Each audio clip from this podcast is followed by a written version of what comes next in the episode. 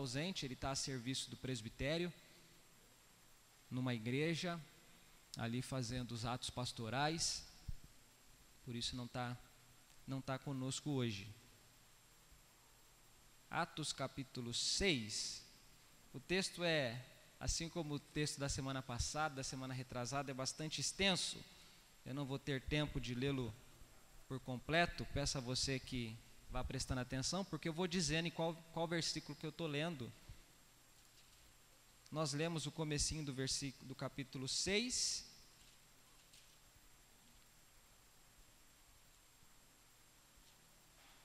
Versículo 8 agora, Atos 6, 8. Diz assim: Acharam? Amém? Estevão, cheio de graça e de poder, fazia prodígios e grandes sinais entre o povo. Então alguns dos que eram da sinagoga, chamada dos libertos, dos sireneus, dos alexandrinos e dos da Cilícia e da província da, da Ásia, se levantaram e discutiam com Estevão. Mas eles não podiam resistir à sabedoria e ao espírito pelo qual ele falava.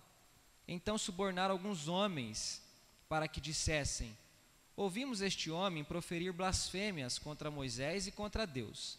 Atiçaram o povo, os anciãos e os escribas, e investindo contra Estevão, o agarraram e levaram ao sinédrio. Apresentaram testemunhas falsas que disseram: Este homem não para de falar contra o lugar santo e contra a lei. Nós o ouvimos dizer que esse Jesus o Nazareno destruirá este lugar e mudará os costumes que Moisés nos deu. Todos os que estavam sentados no sinédrio, fitando os olhos em Estevão, viram seu rosto como se fosse rosto de um anjo. Capítulo 7, versículo 1. Então o sumo sacerdote perguntou a Estevão: Isso de fato é assim? Então Estevão respondeu. E aí no versículo 2 nós temos toda a pregação de Estevão. Ele começa falando lá de Abraão. Quando a gente chega no capítulo, no versículo 51, Estevão faz aquilo que a gente chama de aplicação. É quando ele diz para as pessoas que estão ouvindo ele: Ó, o que eu disse tem a ver com isso. Olha o que diz o versículo 51. Ele está falando com a congregação, com um grupo de pessoas que o ouviam naquele momento. Homens teimosos e incircuncisos de coração e de ouvidos. Vocês sempre resistem ao Espírito Santo. Vocês fazem exatamente o mesmo que fizeram seus pais. Qual dos profetas os pais de vocês não perseguiram? Eles mataram os que anteriormente anunciaram, anunciavam a vinda do justo, do qual vocês agora se tornaram traidores e assassinos. Vocês que receberam a lei por intermédio de anjos e não aguardaram. Ao ouvirem isto, ficaram com o coração cheio de raiva e rangiam e rangiam os dentes contra ele. Mas Estevão, cheio do Espírito Santo, fitou os olhos no céu e viu a glória de Deus e Jesus, que estava à direita de Deus. Então disse: Eis que vejo os céus abertos e o Filho do homem em pé à direita de Deus. Eles, porém, gritando bem alto, taparam os ouvidos e unânimes avançaram contra ele e expulsando-o da cidade o apedrejaram. As testemunhas deixaram as capas deles aos pés de um jovem chamado Saulo. E enquanto o apedrejavam, Estevão orava dizendo: Senhor Jesus, recebe o meu espírito. Então, ajoelhando-se, gritou bem alto: Senhor, não os condenes por causa deste pecado. E depois que ele disse isso, morreu e Saulo consentia na morte de Estevão. Amém, irmãos? Essa é a palavra do Senhor. Que o Espírito Santo possa falar com você que está aqui, com você que ficou aí na sua casa, aqueles que eventualmente forem assistir a transmissão desse culto depois. Irmãos, a nossa vida, na nossa vida, com frequência a gente tende a caminhar nos extremos, né? O ser humano é muito tendencioso. Viver de forma equilibrada, de forma prudente, é, não é tão simples, é? Não é tão comum de se observar. Quando a gente olha para os personagens que a Bíblia registra, esse perigo não fica distante da gente. Nós também temos a tendência de ser extremistas quando olhamos para os personagens. Quais são os extremos? O primeiro é que a gente tende a exaltar indevidamente os personagens bíblicos. A gente olha para homens como Abraão, Moisés, Elias, Eliseu, João, Paulo, Esther, Sara. A gente olha para esses homens e mulheres e a gente praticamente os endeusa. A gente acha que eles são muito superiores a nós, infalíveis. A gente às vezes faz é, ideia de que eles não choravam, não sentiam medo, não se cansavam, não ficavam com raiva.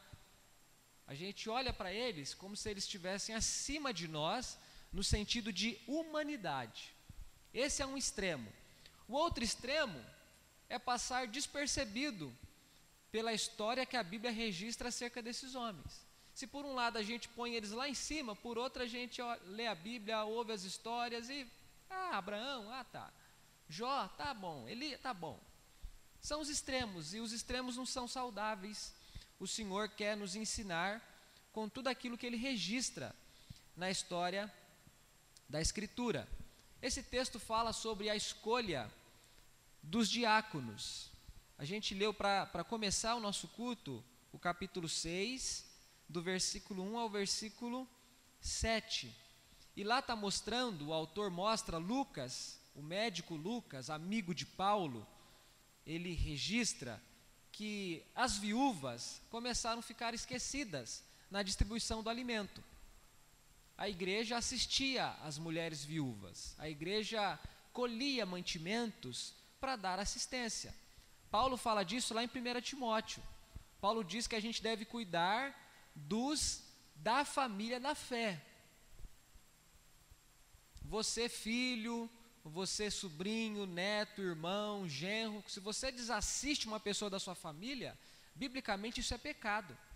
É seu dever assistir a sua família. A gente começa o serviço pelos mais de perto.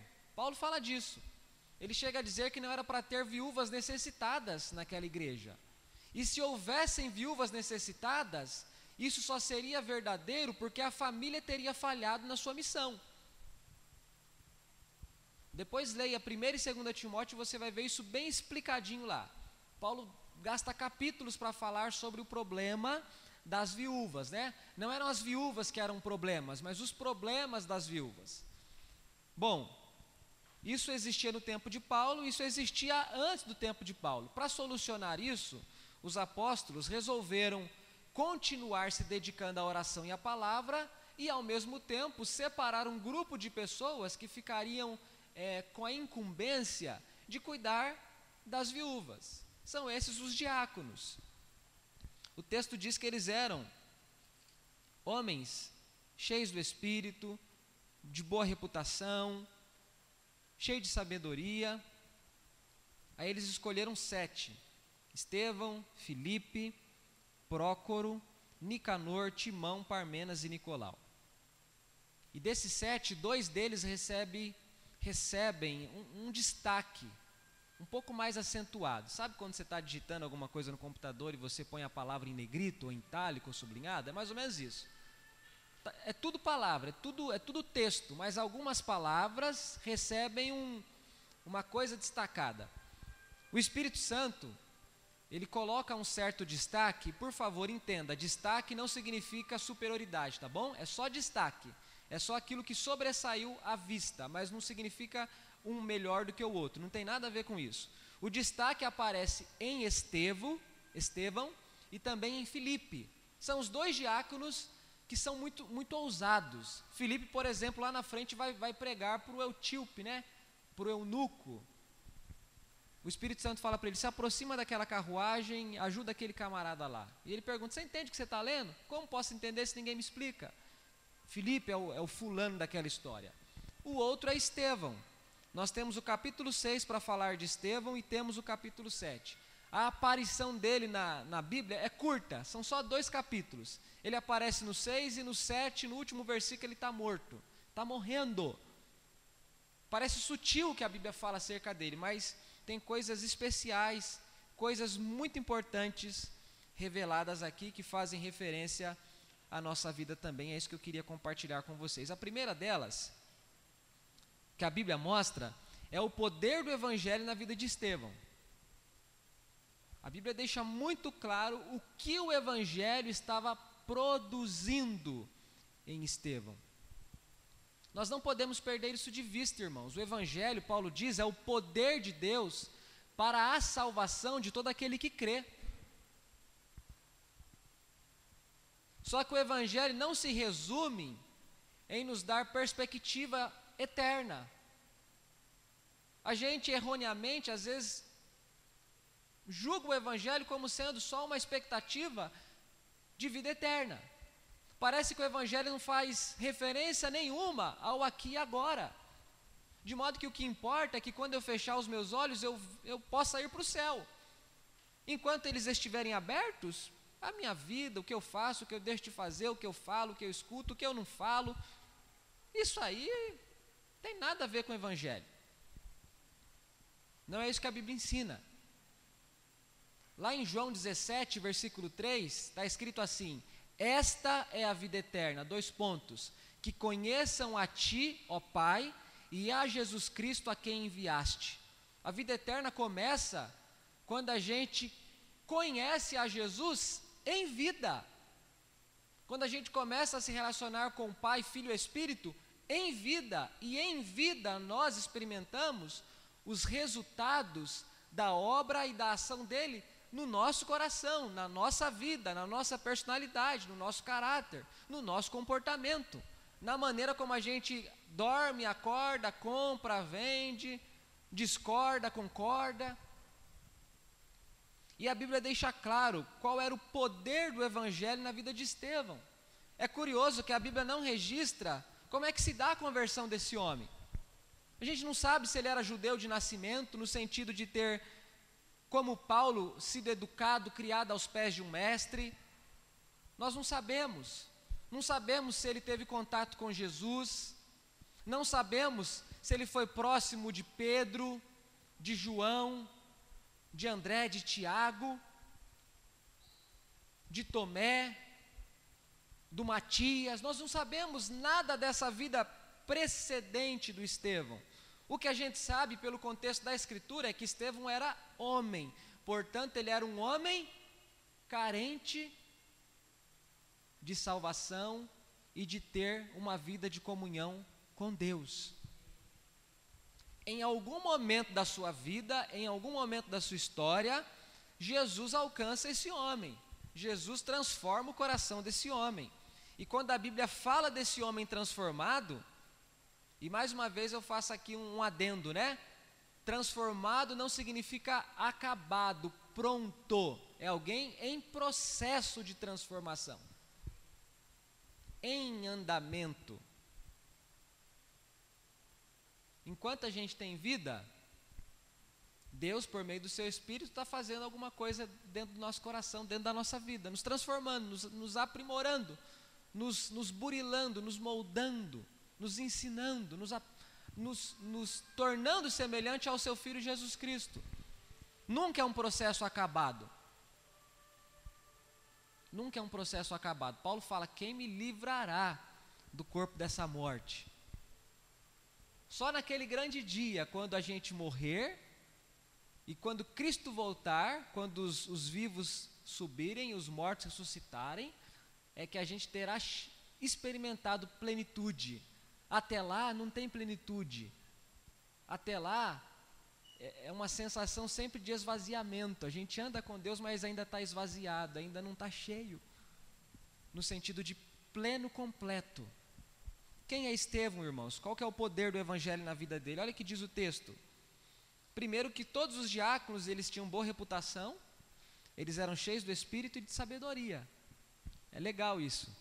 Reputação fala de testemunho, fala de comportamento, fala de moral, fala daquilo que é visível, notório, daquilo que as pessoas dizem acerca, daquilo que as pessoas veem a respeito reputação. Reputação é a parte visível. Eu acabei de dizer para vocês que a Bíblia não conta para a gente o dia em que Estevão se converte. A gente não tem acesso a isso. Mas temos acesso que a reputação dele era boa. é a parte visível da sua fé. Sabemos que ele era cheio do Espírito, e a palavra cheio é, tem o sentido de orientado por, dirigido por. Não é cheio no sentido de completo, mas é dirigido, orientado. Tanto é que quando Paulo vai falar sobre o enchimento do Espírito em Efésios, ele usa a palavra no gerúndio, enchendo-vos do Espírito. É um ato contínuo. Todos os dias, o crente, seja homem ou mulher, continua sendo cheio. Estevão é cheio no sentido de dirigido, orientado pelo Espírito e cheio de sabedoria. Versículo 8 diz: Estevão, cheio de graça e de poder, fazia prodígios e grandes sinais entre o povo. A graça do Senhor era abundante na vida desse homem, o poder do Evangelho era abundante na vida desse homem. Ele era dirigido por essa graça, por esse poder, por essa atuação maravilhosa do Senhor na sua vida.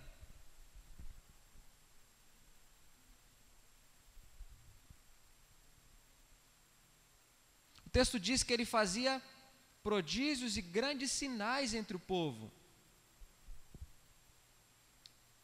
O texto não começa falando que ele faz prodígios e sinais. Presta atenção nisso. O texto não inicia dizendo o que Estevão faz, o texto inicia dizendo quem Estevão é. Essa é a ordem do Senhor, irmãos. Eu ouvi uma vez o pastor Altair Júnior pregando, eu estava em Sorocaba na época, ele foi pregar na igreja de Itapetininga, era um sábado pela manhã e nós estávamos reunidos pastores e presbíteros em reunião do presbitério, e ele pregou sobre o batismo de Jesus, Mateus capítulo 4. E ele disse que antes mesmo que Jesus realizasse qualquer cura, antes mesmo que Jesus tivesse pregado qualquer sermão, antes mesmo que Jesus tivesse feito qualquer coisa extraordinária, Deus o Pai diz: Este é o meu filho amado em quem tenho prazer. E eu lembro perfeitamente do que ele disse: para Deus é muito mais importante e fundamental quem nós somos do que aquilo que nós fazemos. Antes do seu serviço, do seu trabalho, antes da, de qualquer coisa, é quem você é.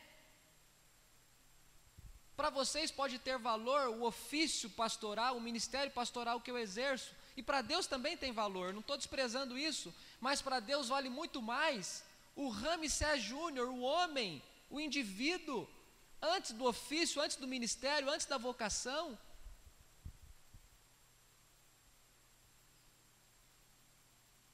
Eu posso ser um ator enganando todo mundo, inclusive atuando como pastor. Vocês nunca me viram esconder isso, eu sei que isso pode acontecer.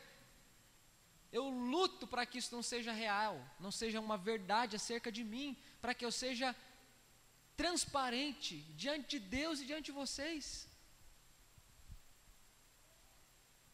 Para Deus, quem nós somos vem antes daquilo que a gente faz. O nosso mundo valoriza mais o ter, mais o mostrar, do que aquilo que é essencial, aquilo que é intrínseco, que diz respeito a nós de verdade. O que a gente sabe acerca de Estevão é que ele é um homem cheio do Espírito. Só depois de saber que ele é cheio do Espírito, cheio de fé, cheio de sabedoria, é que o Espírito Santo inspira Lucas para dizer: e ele fazia milagres e sinais entre o povo. Amém, irmãos? Os milagres e sinais vêm depois da vida com o Espírito. Eles têm o seu lugar? Completamente têm o seu lugar. Milagres e sinais são atos provisórios de uma redenção perfeita que Deus tem para nós. Cada milagre que Deus faz, Ele está dizendo para nós: eu tenho o controle de todas as coisas. Cada milagre que Deus faz, Ele está dizendo para nós: o mal não vence, o mal não triunfa. Cada milagre que Deus faz é isso que a gente está enxergando, e isso aponta para um, uma coisa extraordinária. Haverá um dia em que não haverá mais mal operando no mundo e nem coração de ninguém redimido. Doença, não tem o show preguiça, vai ser show doença. Show morte, não vai haver mais morte, não vai haver mais doença. Mas isso é secundário. Por enquanto, nós somos chamados para fazer como Estevão, andar com o Senhor, experimentar do poder do Evangelho. O texto diz que ele recebeu oposição. Olha o versículo 9. Então, alguns dos que eram da sinagoga, chamada dos libertos, sirineus, alexandrinos, da Cilícia, da província, se levantaram e discutiam com Estevão. Que coisa doida, não é? Isso é coisa de crente, gente. Crente dá trabalho, viu? O camarada tem o Espírito Santo o povo está arrumando briga com ele, né? Se não tem é porque não tem. Se tem é para arrumar briga com ele, né? Fazendo aqui uma brincadeira com vocês. Eram judeus, não eram crentes, mas eram religiosos. Fazendo aquilo que o ser humano sabe fazer muito bem: discutir, apontar, confrontar, encontrar imperfeição, encontrar erro. Ah, a gente é bom nisso, você e eu somos peritos nisso.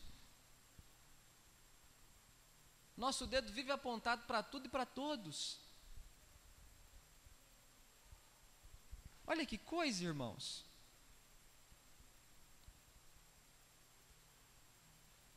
Eles chegaram a dizer que Estevão blasfemou contra o templo.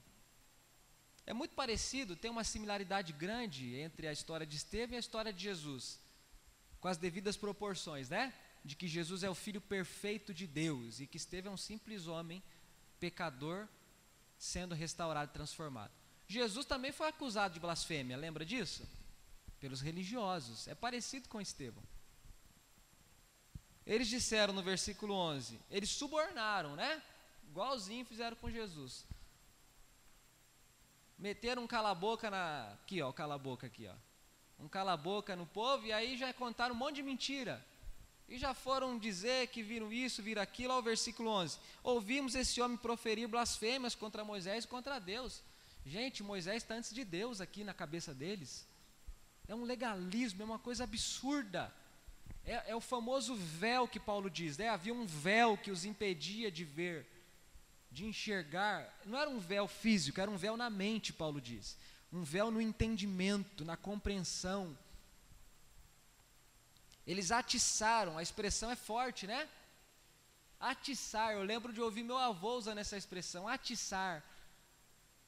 É o animal que é atiçado, né? Que é, que é, é futucado, né? você mexe com ele, você perturba ele até ele aprontar alguma. Atiçaram o povo, os anciãos, os escribas, e investindo contra Estevão, o agarraram e o levaram ao sinédrio. Mas o texto diz: eles não podiam resistir à sabedoria ao espírito pelo qual ele falava. Jesus tinha dito isso para os discípulos: vocês, alguns de vocês serão arrastados aos tribunais. Naquela hora, apenas testemunhem, porque o meu espírito porá na boca de vocês aquilo que deverá ser dito. Eu estou parafraseando aqui o texto, eu não tenho capacidade de memorizar a Bíblia, né? Mas eu consigo guardar o significado. Jesus fala isso para os 70. Se eu não me engano, isso aparece também lá no sermão escatológico, Mateus 25. Poder do Evangelho na vida de Estevão. Quais são as demonstrações do poder do Evangelho na sua vida, meu irmão e minha irmã? É isso que a palavra que o Espírito Santo preservou para nós está nos dizendo nessa manhã. Ah, pastor, o poder do Evangelho na minha vida é saúde. Nem pressão alta eu tenho, pastor. Sabe qual é o poder do Evangelho na minha, na minha vida? Na minha garagem tem um carro novo. Não tenho, não, tem dois. O senhor sabe quanto é que tem na minha conta? Nada disso tem a ver com o poder do Evangelho, irmãos. O poder do evangelho, pastor, é que eu não fico doente, eu não fico depressivo, eu não fico isso, não fico O poder do evangelho se vê na nossa semelhança com o Cristo do evangelho. É nisso que a gente experimenta do poder do evangelho e é nisso que o poder do evangelho se evidencia na nossa vida. Se nós andamos com o Senhor e se o poder do evangelho não pode ser enxergado em nós, nós não estamos andando com o Senhor. Acompanhe meu raciocínio. Há um versículo que diz que as, que as más conversações corrompem os bons costumes. Há pessoas que fazem desse versículo uma regra dizendo: oh, não anda com fulano não, senão você vai andar por mau caminho. Isso é uma realidade, mas não é regra. Acompanhe meu raciocínio. Se pessoas são capazes de nos influenciar quando nós andamos com ela, que influência o Senhor com quem nós dizemos que andando está tendo sobre nós? É nisso que eu quero chegar. O, o Deus é, é menor que os homens, ele é mais fraco e mais impotente que os homens. Se eu andar com Jonas, eu viro São Paulino, e se eu andar com Jesus, eu não, eu não vou me parecer com ele? Se eu andar com Paulinho, eu permaneço palmeirense, mas se eu andar com Jesus, eu não me pareço com ele? Totó, não sei, não é Corinthians não, né, Totó? Aí é tricolor também. Vocês estão entendendo meu raciocínio? Como nós dizemos ser da fé, se o poder do Evangelho não se evidencia na nossa vida, irmãos? O poder do Evangelho precisa se evidenciar na nossa vida. Amém? Nós precisamos ser orientados pelo Espírito.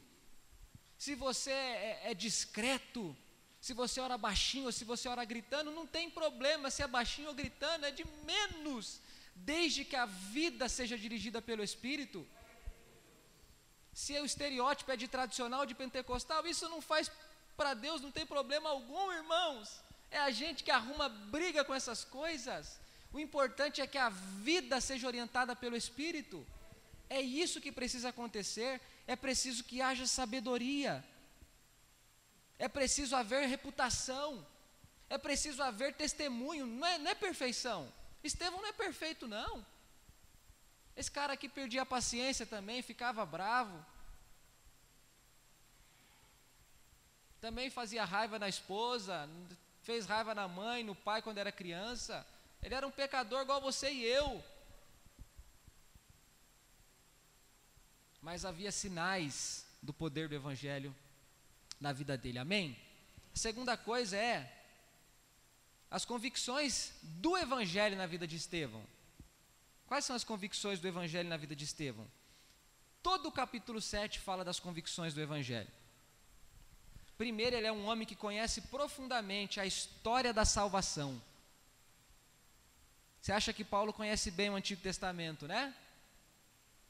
É verdade, ele conhece. Mas Estevão não ficava nem um pouco atrás. Nem um pouco atrás. Paulo só era um rabino, um mestre. Há um dom espiritual sobre Paulo, que eu acredito que havia sobre Estevão também essa capacidade de discernir o Evangelho, de pregar o Evangelho, de anunciar o Evangelho. Ele começa falando, irmãos e pais, escutem. É um sermão, isso aqui é um sermão. O Deus da glória apareceu a Abraão, nosso pai, quando estava na Mesopotâmia. Você conhece a história da Escritura, nós conhecemos a história da Escritura. A história da salvação, a promessa, Deus faz a quem? de forma assim mais acentuada? A Abraão. A Abraão. Gênesis capítulo 12. Sai da sua terra, sai do meio dos seus parentes, vai para uma terra que eu vou te mostrar. Vou dar uma terra para vocês, vou dar uma herança para vocês, vou dar um filho para você, vou dar uma descendência para você. E através de tudo isso, pessoas do mundo todo serão abençoadas. Estevão começa falando disso. Isso é uma convicção para Estevão. Ele diz, ele vai narrando: Abraão sai da terra de, da Mesopotâmia, sai depois de Arã, o pai dele morre.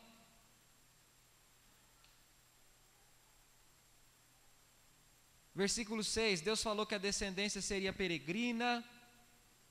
Deus falou que eles seriam escravizados e maltratados durante 400 anos. Isso está lá em Gênesis 15, quando Deus diz para Abraão: Estevão lia a Bíblia, Estevão conhecia a Bíblia. Era convic... isso, era... isso eram convicções do coração de Estevão. Depois ele fala dos patriarcas que venderam. Ele fala de Isaac, perdão, fala de Jacó, fala dos doze patriarcas, os filhos de Jacó, as doze tribos, fala de José que foi vendido, fala que houve uma fome, Aqui ele retrata, ele faz uma síntese, uma sinopse do Antigo Testamento, de boa parte do Antigo Testamento. Sabe aquilo que está na, na, na, orelha do livro, aquela sinopsezinha?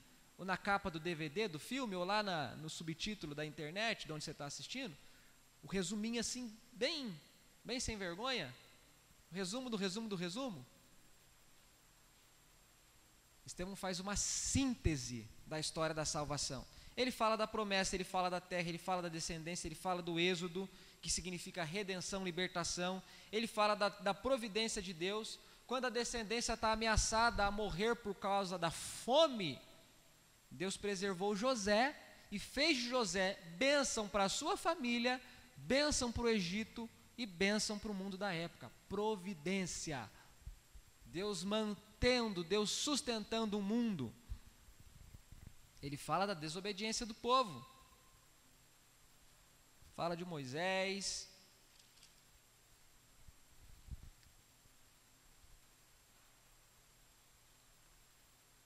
Olha o versículo 39. Nossos pais não quiseram obedecer a Moisés, mas o rejeitaram e no seu coração voltaram para o Egito, dizendo a Arão: Faça para nós deuses. Fizeram um bezerro de ouro, Deus se afastou dele, eles se entregaram à adoração das estrelas. Versículo 42. Aí ele fala de Davi, fala de Salomão e fala de Cristo. Olha o versículo 51. Homens teimosos e incircuncisos de coração e de ouvidos, vocês sempre resistem ao Espírito. Lembra do Salmo 95? Se hoje vocês ouvir, ouvirem a voz do Senhor seu Deus, não endureçais o vosso coração. Há uma tradução que diz a vossa cerviz. Olha o que, olha o que Estevão está dizendo. Homens teimosos, incircuncisos de coração, vocês sempre resistem ao Espírito. Vocês fazem o mesmo que fizeram seus pais dos quais os profetas, qual dos profetas, perdão, os pais de vocês não perseguiram? Eles mataram os que anteriormente anunciavam a vinda do justo com J maiúsculo, está falando de Cristo, do qual vocês agora se tornaram traidores e assassinos. Para Estevão, a história da redenção, a história da salvação culmina em Cristo. Tudo falava de Cristo, tudo apontava para Cristo. O ministério dos profetas foi antecipar a vinda do justo. E Paulo diz, os salmos dizem: olhando dos céus para a terra, ele não viu um justo sequer. Suas bocas, suas gargantas são envenenadas, os seus passos são ágeis para o mal, para derramar sangue, nos seus caminhos a violência inimigos da paz, inimigos do bem, inimigos de Deus. Homens perversos e pecadores, é o que Paulo diz em Romanos 1. E aqui Estevão está dizendo: vocês mataram o justo. Lembra da, da parábola do, do, do pai que tinha um filho e foi mandar na vinha?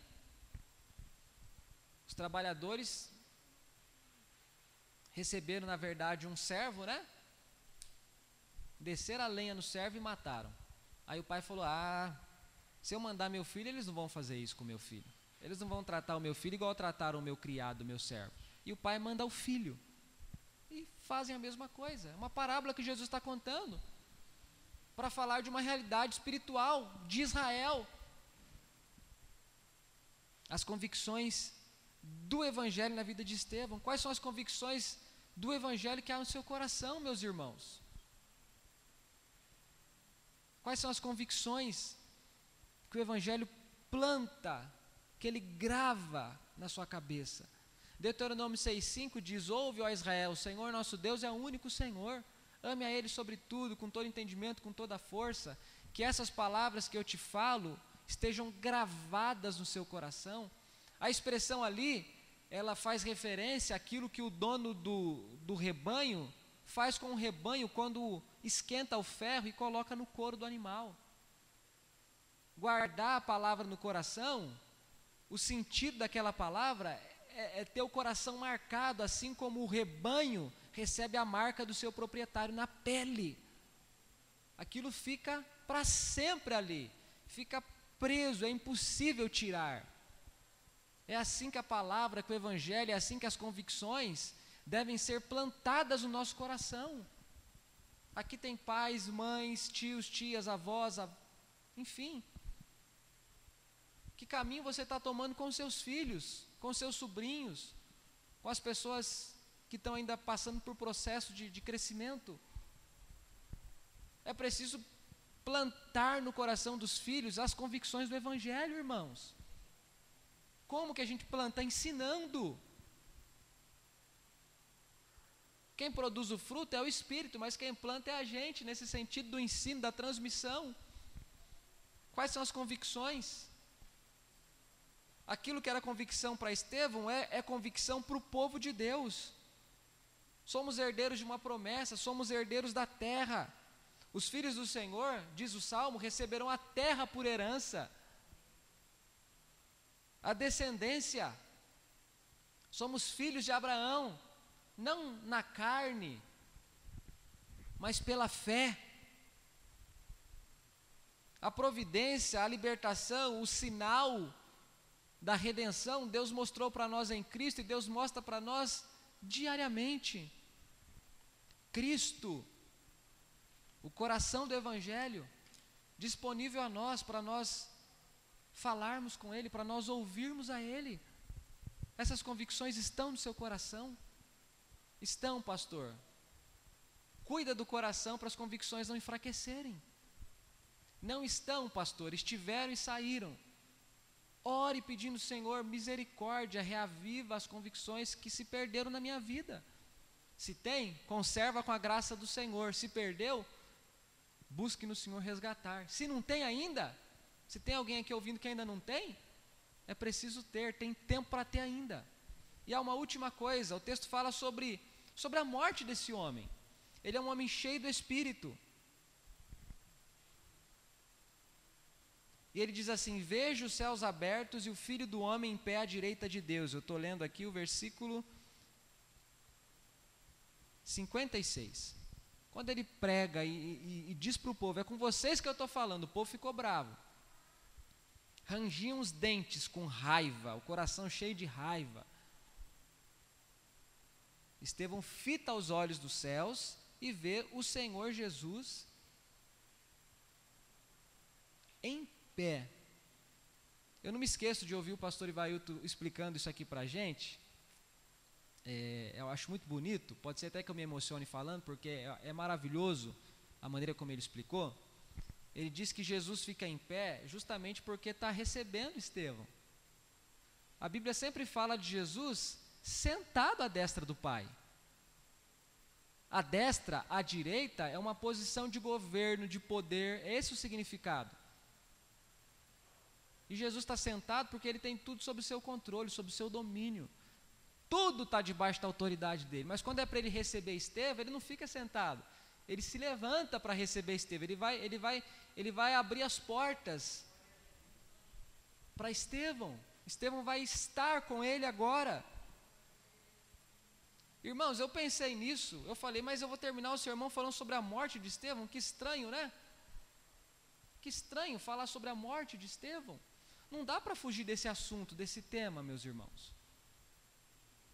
A maneira como a gente vive com o Senhor tem completa influência na maneira como a gente parte dessa vida. De fato, é um horror para todo mundo quando perde um parente. Eu lembro com perfeição da partida da avó Lourdes, que vocês todos conheciam, como foi terrível. A partida do meu tio Auro, do meu avô, as pessoas mais próximas a quem eu perdi. Mas para essas pessoas que se vão, se elas estão em Cristo, não tenha dúvida de que não há nada melhor. Não há nada melhor. Paulo fala isso. Estar com Cristo é imensamente melhor. A, a, morte assusta o ser humano, não assusta? Eu acredito que esse assustar da morte é a marca do pecado em nós, sabe? Porque a morte é fruto direto do pecado. A, a gente tem latente na nossa consciência que nós falhamos contra Deus. E o salário dessa falha nos amedronta, é a morte. Mas quando a gente está em paz com o Senhor, isso não fica tão grande quanto é. É lógico que ninguém quer morrer com dor, ninguém quer morrer sofrendo, não tem ninguém aqui, se eu perguntar, ninguém quer, nem eu, a gente não é tolo, a gente não é bobo. Nós queremos a morte do passarinho, né? Morrer dormindo, sem sentir nada. Acorda, quer dizer, acordar não, né? Simplesmente, ó, foi.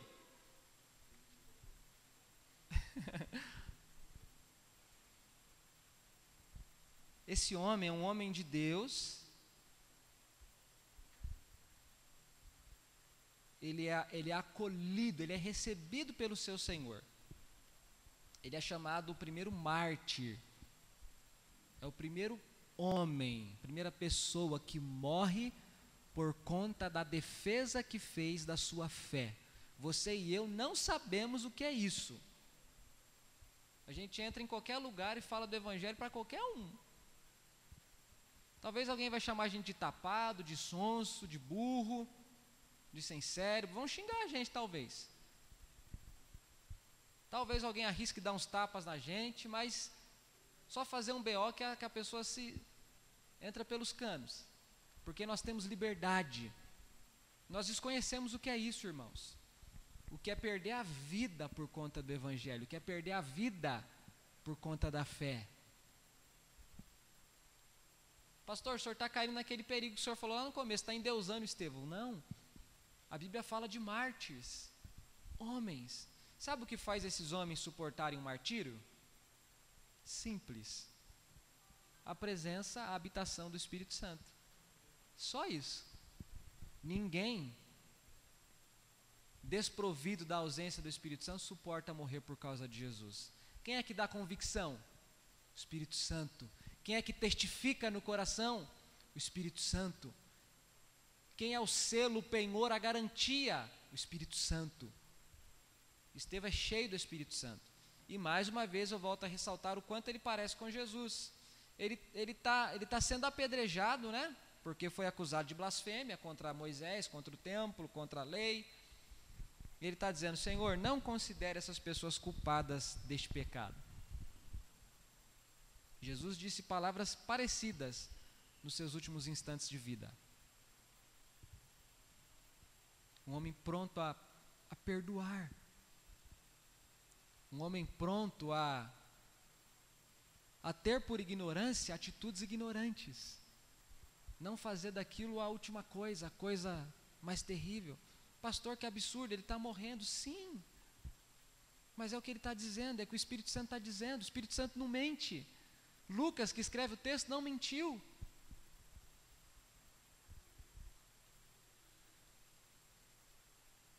O poder do Evangelho na vida desse homem, as convicções do Evangelho na vida desse homem e a morte desse homem, que era um homem do Evangelho, que era um homem servo do Senhor. Que enquanto nós tivermos vida, irmãos, essas convicções esse poder possa se mostrar na nossa vida. Amém? E quando chegar a hora de cada um de nós, porque chega, chega, que nós tenhamos esse encontro maravilhoso com o Senhor. Amém? Que o nosso coração esteja leve. Já ouviu a expressão assim? Fulano tem coração peludo? Já ouviu alguém brincando? Bicho é brabo, né? Teu coração leve, tranquilo. Estevão é um homem parecido com Jesus, parecido com Cristo, manso, humilde, perfeito? Jamais, jamais, até porque a graça do Evangelho está operando na vida dele. Por que, que o Espírito Santo preserva histórias como essas, irmãos? Para testificar o que ele é capaz de fazer quando ele aplica o Evangelho ao nosso coração o pior dos homens, a pior das mulheres, o pecador mais horrível, mais horrendo, mais terrível que a gente possa conhecer. Se o Evangelho alcançar essa pessoa, ela pode ser uma nova criatura e é uma mudança da água para o vinho. Não perca as esperanças de orar pelas pessoas que você conhece que precisam do Evangelho. continuemos orando para que o Senhor possa brilhar nesses corações, nessas consciências. Amém? Coloque-se de pé.